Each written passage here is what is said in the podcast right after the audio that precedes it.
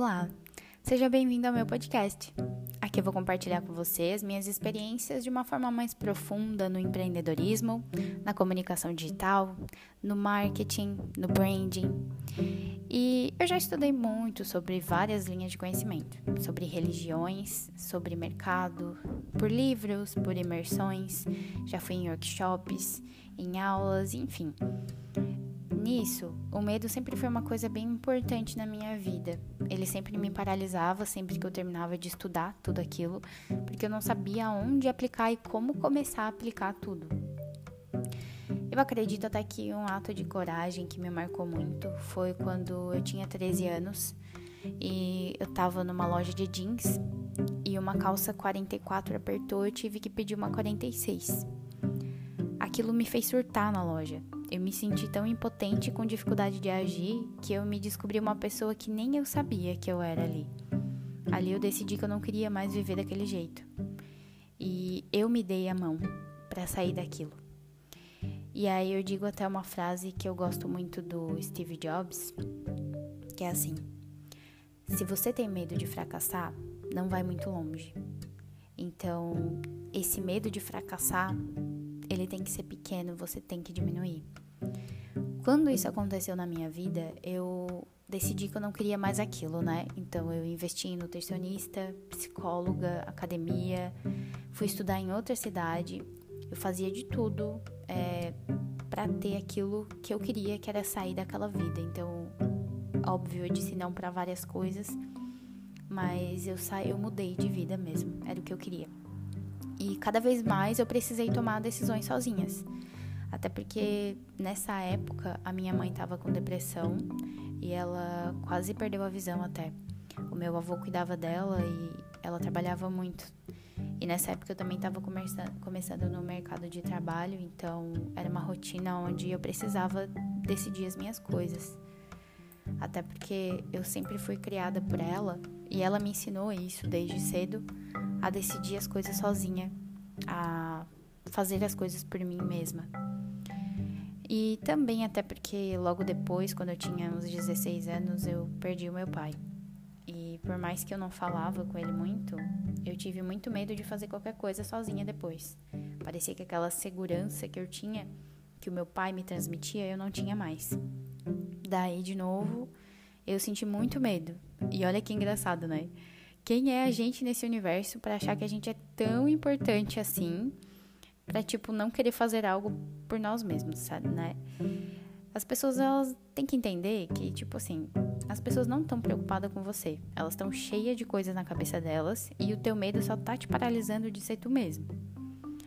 Então, naquela época, eu usei o meu medo para alavancar e realizar coisas. Esse meu medo de fazer as coisas. Eu fui atrás de todos os recursos que eu encontrei para sair daquela situação de estar no luto. Inclusive, é, segundo o dicionário, o medo ela é uma ansiedade irra irracional. Então, foi nessa época que quando eu aprendi a meditar, eu aprendi a tirar todo o meu ego e todo o julgamento dos acontecimentos e permitir me descobrir uma nova pessoa porque eu estava o tempo inteiro me julgando em cada situação que estava acontecendo e querendo fugir das coisas. E cara, até segundo Buda, não importa quantas palavras sagradas tenha lido, não importa quantas palavras sagradas tenha dito, elas não servirão de nada se você não agir de acordo delas. Então, eu entendi isso e comecei a agir de acordo com o que eu falava. Comecei a agir de acordo com o que eu pensava. Comecei a mudar os meus pensamentos e logo depois mudar as ações que eu tinha referente àqueles pensamentos. E cara, a partir de então a minha vida tem sido uma caixinha de surpresa é, e um tesouro incrível cada vez que eu supero um medo eu entendi que seria egoísmo da minha parte reter todo o conhecimento que eu tinha e todas as, experi as experiências que eu tive na minha vida só para mim. Sendo que sempre eu ouvia das pessoas o quanto eu inspirava e ajudava quando eu compartilhava a minha visão sobre as situações que elas mesmas me traziam. Então, por eu ter vivido tudo aquilo, eu já conseguia mudar a vida das pessoas. Então, por isso eu também te garanto, escuta o teu coração, se tu tem medo, tenha medo.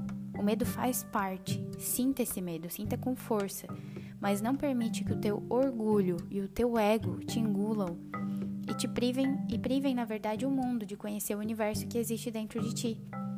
Sério, empreenda a sua vida, seja líder de você mesmo. Até te pergunto, é, as rédeas da tua vida estão na tua mão ou na onda do que acontece no universo? Você precisa focar suas ações na intenção delas e não no que os outros vão dizer. Porque o julgamento sempre vai existir. Se tu não fizer nada, as pessoas também vão te julgar. O que importa mesmo é tu estar tá em paz com aquela decisão que tu tomou. Por isso até te dou uma dica. Pega um papel pequeno e anota nesse papel pequenininho as pessoas na qual você se importa com a opinião.